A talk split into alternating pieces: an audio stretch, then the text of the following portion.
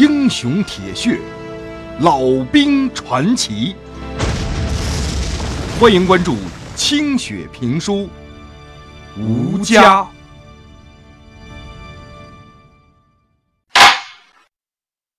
从黄家冲出来之后啊，老旦带着这一行人抖擞精神，在深秋的夜晚之中策马扬鞭。老旦和黄瑞刚跑在最前头。不紧不慢的在那儿小跑着，后边年轻的娃子们高声的呼叫着，把小鞭子抽得贼带劲儿。那建功心切的男儿豪情化成了一张张的笑脸。离家的伤感已经被抛在脑后了。有两个娃子想打马超过老旦去，老旦心里边得意。这几年，他已经练成了再野的坐骑也能玩得转的高手了。一边跑马一边点烟，眼睛的余光就看见有几个想超车的那后生了。手里边这烟还在点着呢，老旦只是两腿一拍一夹，他胯下那大骡子就飞一般窜出去了。头文字 D，人这叫直接换挡，咵上五档。给你们超过去，让你们看我尾灯。众人大为叹服。哎呀，早知道老旦是驴马行家，今儿才见真功夫啊！哎妈，骑的真不错呀。于是纷纷的紧抽了几鞭子往前赶。月光之下，这二十一骑人马泛着银光，马不停蹄的奔向湘北。整夜跑下来。竟然没有人觉得疲惫。透过层层的雾霭，一直跑在前方的老旦，在一处山顶勒住了坐骑，轻巧的跳下来，跳眼望去，只见山外的大地已经泛起了晨光，远处一座城市的灯火已经隐约可见了。赵海涛呼哧呼哧的赶上来，也跳下马来，极目远眺。一看远处那地平线，老哥，咱们到了。没呢，看地图是另外一个小县城，常德城离这还远着呢。一眼看，这路啊还得一天才能到。县城咱就不进去了，走山路，直奔常德。这时候，其他的战士们也纷纷的赶了上来，一个个跟胯下那牲口一样，口吐白沫，汗流浃背。大伙一看到老旦跟没事人似的，还在那抽烟，连口水都不着急喝，不由得由打心底里头佩服这吕连长的耐性。一看老旦拿着个望远镜筒子在那块张望，几个年轻人就一边喝水一边凑过来想看看热闹。老旦回过头来，冲着陈玉明使了个眼色。陈玉明就明白了，正了正帽檐儿。集合，立正。黄瑞刚和二伢子一听到命令，立刻就站成一排了。可是其他那些年轻人哪受过那军训呢？慌里慌张，不成章法，里出外进的。朱同头在其中几个后生身上踢了几脚，他们才明白过来。一看这队伍规规矩矩的都站好了，陈玉明上前一步，对老旦敬了个标准的军礼。啪！黄继冲，战斗分队集合完毕，老哥，请分配任务。两个人的这番配合默契演戏给谁看？他早就商量好的。为什么？老旦考虑到这些年轻人大多没出过什么远门儿。这不是郊游啊，这是出去打仗去。可是这帮孩子连最简单的训练也没经历过，到了队伍里边，那啥也不懂，俩眼一摸黑。战场上那残酷跟艰苦，一定会让这帮娃子受不了的。所以啊，想让这帮孩子在路上就历练历练。老旦把望远镜摘下来。递给了陈玉明、黄瑞刚和二伢子，俺就不说了。其他后生怎么听着？离开了黄家冲，你们再也不是山里的鸡鸡娃了。明天这个时候，估计咱们就可以进常德了。想做抗日的军人，就不能没点纪律，没点规矩。要不，常德的队伍见了你们这些没吃过几碗干饭的货，怕是人家就不会把你们放在眼里头。黄老官子既然把你们交给俺了，让你们能挣个头脸回去，俺呢就得让你们像个样。从现在开始，陈玉明和黄瑞刚会教给你们些营盘里的分寸，你们要用心的记住喽。到了常德，就要做出点样子来，别让俺的老战友们说俺带了一帮稀松汉来瞎凑数。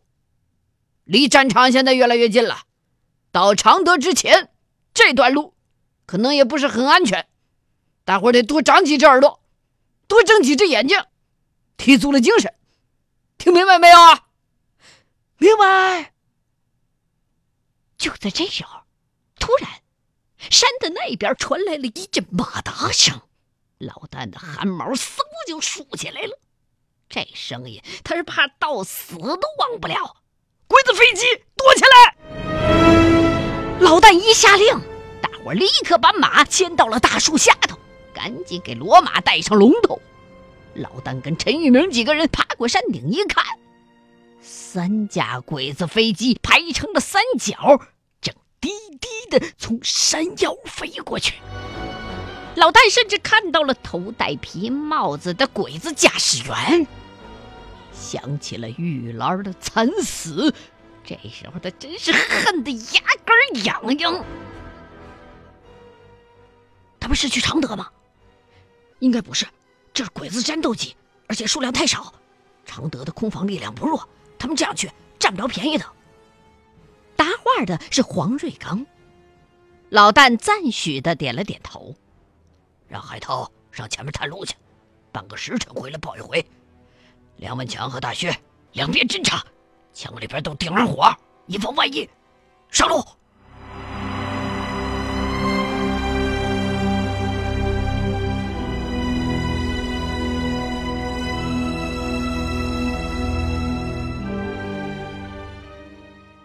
提心吊胆的又走了一天，赵海涛终于传回来好消息了。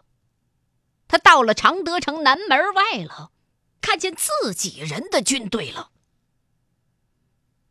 常德城并不像大伙想象的那么气氛紧张。虽然城外边是坚壁清野，铁丝网子、鹿寨随处可见，还有那些深沟碉堡。也都错落有致，但是部队没看着多少。城里头啊，车水马龙，热闹非凡，店家还扯嗓子大声的叫卖呢。茶楼里边一桌桌的打麻将的，也挺有兴致的。老头老太太在道边端着茶壶，举着烟袋摆龙门阵。在街两旁那墙上，偶尔能看到一些抗战的标语，才能让人想起这里不过是离战场一日之遥的边城。进城的第二天，老旦就找到了王立江。已经升为团长的王立江正在布置东城的城防，俩人一见面，自然是分外的亲热。老旦觉得呀，王立江变黑了，也瘦了，而王立江呢，觉得老旦白了、胖了。俩人握手的时候还使劲较了一下劲，还是半斤对八两。一听说老旦带了一支小队伍，王立江非常的惊喜呀，连忙带着老旦跟黄瑞刚去了三十一团的政治处。团政治处的几个官儿。正在为缺役少粮、没有兵员的那犯愁呢，突然听说来了一个老牌战斗英雄，还带回来二十条好汉，不由得拍手叫好啊！老旦当年脱离部队应该受到的惩罚，这时候通通都扔到爪哇国去了。长官们掐着脑袋、绞着脑汁，用最快的速度为老旦等人安排编制上报。把人先留下，走手续的事慢慢来。老旦也得知，五十七师现在并不满员儿，全师只有三个休整当中的团在城里边驻防呢，等待着新的命令。由于各个团都没满员儿，师部就命令啊就地征兵，而且要求限期达到编制。可是休整期间，部队的军饷跟油水都大打折扣。常德的老百姓呢，愿意给你捐粮，愿意给你捐面，愿意伺候你们军队，但就是不来当兵来。政治部和征兵处的人跟唱大戏似的，东跑西颠，四处打白条去游说，几乎是磨破嘴皮子。兵源紧缺呀。所以老旦带来的这一行一共二十一个人，那香饽饽啊！王立江跟五十七师的政治部打了招呼了，政治部主任也考察了一下老旦的资历，会同作战科迅速的做出了决定，任命老旦当了三十一团四营六连连长，军衔是中尉。老旦寻思，自己这军衔儿应该高一点啊，再高点儿。但是人政治部主任说了，军衔这事儿啊，得报上去再定。你先挂上中尉这领章再说。换上崭新的中尉军服，老旦还有点不太舒服。在黄家冲懒散那么些年了，破衣烂衫的随便穿。如今总觉着脖子被风纪扣勒得喘不上气儿来，肚子上的皮带也有点紧，是有点胖了。可是熟悉的军装味道让他心中有些激动，不由得挺直了略微有些佝偻的腰杆儿，长出了一口气。再穿上这身皮，想脱可就难了。原本心中那时起时落的国恨，如今已经多了一份刻入骨髓的家仇。此一时彼一时，活着就得有点骨头。猫在湖南农村回不了家，如今再扛上枪，也不一定就回得了家。既然什么都不一定，那就不如用枪。杀出一条路来。袁白先生讲的《三国志》和《隋唐英雄传》里边，那关云长、秦叔宝等英雄豪杰，不也没求个家吗？马子团长的威望是打出来的，可他二十年前不也就是河南农村的一个屁孩吗？时势造英雄啊！老旦想起袁白先生最爱念叨的这句话。自己虽然不想当什么英雄，可也不能当黄老官子跟麻子团长看不起的狗熊孬种吧？打不回家，就打出个说法来。几天之后，老旦就来到三十一团四营六连上任来了。跟他一起来的黄家冲的那些人，除了黄瑞刚和二伢子各自去了三连跟五连当排长。剩下那十八个人，都被编进了老旦领导的这六连。陈玉明、刘海群、赵海涛、梁文强、朱同头分别任排长。这六连呢，是按照新的编制组建的，更像是一个独立连。主要的成员呢，大多数都是长沙城开小差跑回来的逃兵。也有其他部队的散兵游勇，这叫有组织无纪律。这些老兵油子，大多数都是身经百战、打过硬仗，不好管。五十七师的政治工作做得很到位，说凡抗日者，既往不咎。结果这些跑回到常德的兵，终归挨不住每天东躲西藏的日子。早知道七十四军五十七师那响当当啊，这大名远扬啊！人家既然亮了这招牌了，不追究过去，那还不上赶着去五十七师混口饭吃啊？于是乎，纷纷前来投奔。四营的营长是王立江带出来的弟兄，早就听说了老旦的手段了，也考虑到这帮逃兵跟匪兵的劣根性，就放下一句狠话来：你三个月之后，一盘散沙的六连，必须变成七十四军五十七师虎贲的硬骨头连队。届时啊，随着三十一团开往长沙。六连整编的人数是一百七十五个人，分六个排，不设政治指导员，由王立江的团政治处直接做政治指导工作。即日起开始集训。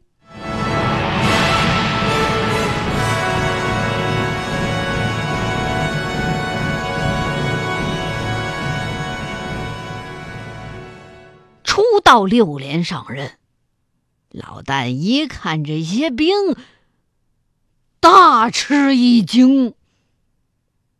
除了自己带来的那些人，好家伙，其他那些个看上去更像是土匪，站没站相，是坐没坐相，袒胸露肚，是军容不整啊！估计啊，是怕这帮兵油子们惹事儿，上头啊还没给他们发武器呢。原本四营政治处啊，往这个新组建的连队里边派过来一学生官管他们。那细皮嫩肉的学生官原还以为啊自个儿是大材小用了，可没想到一个月下来就被这帮土匪给折腾的精疲力竭，是精神崩溃呀！说下去一圈去，这帮兵油子经常拿这娃娃兵开心。你比如说，有一天吧，这学生官啊在茅房拉屎呢，门缝里边突然被塞进一颗手榴弹来，把这学生兵吓得魂飞魄散，裤子都没提起来，夺门而出，后边一溜线屎是淋漓满地呀。光着腚趴在地上等了半天，这手榴弹咋还不炸呢？回去一看，好嘛。那手榴弹呢？啊，根本就没拉弦儿。学生官打那事儿之后，觉得简直没脸再在这待着，主动挂学离任了。这些烂兵计谋得逞，那更肆无忌惮。连队这伙食啊，本来是比较一般，可是他们这营房里边经常飘出烤鸡、烤鸭这味儿来。那那哪儿来的？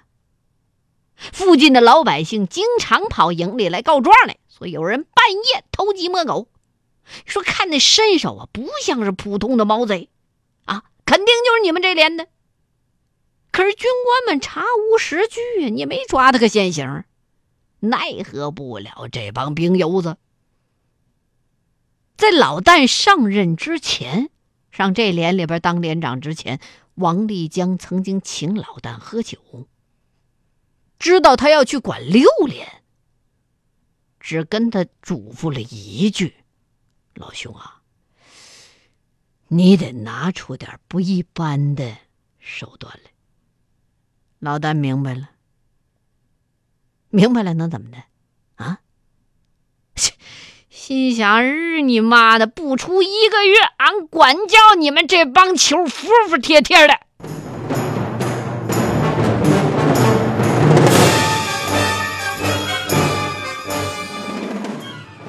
就为了这六连，王立江由打师参谋处要来一个作战参谋来，名叫顾天磊，来做这六连的副连长，跟老旦搭档。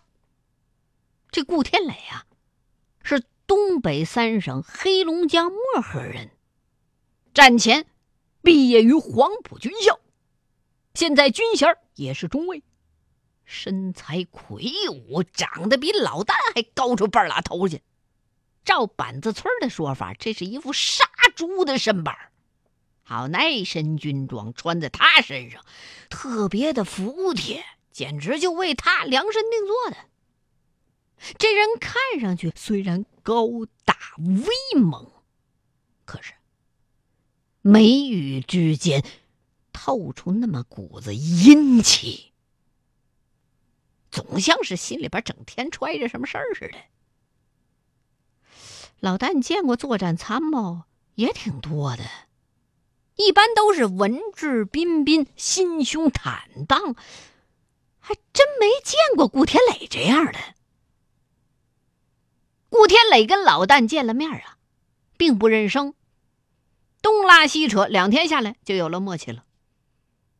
老旦照着杨铁军当时训练特务连的那标准收拾这帮匪兵，每天一大早鸡还没起来呢。他就让那陈玉明把所有的兵都给折腾起来，顶着星星拉开膀子负重拉练。他跟副连长顾天磊身先士卒，光着膀子爬山过水练刺刀。有的兵耍赖，有的兵装傻，要么就吊儿郎当的赖着不跑，要么趴地上跟死狗似的那么喘气。陈玉明一看到这样的烂兵就冒火，上去想拿脚踹，老太连忙把他给喝住了。跑过来看看，地上这贼眼乱转的赖兵，老旦明白，他擦了把汗，把这赖兵拎起来，二话不说，把那小子的枪支、弹药、包袱全都卸下来扛自己身上，然后就跑。那赖兵一看，哎妈，连长都这样。不好意思了，连忙爬起来，是咬牙追上来，堆着笑脸把装备又给要回去了。哦，陈玉明明白了，立刻回身，主动去替一个跑不动的士兵扛枪，并且告诉梁文强他们也如法炮制。哎，这叫攻心呐！那小伙立竿见影儿。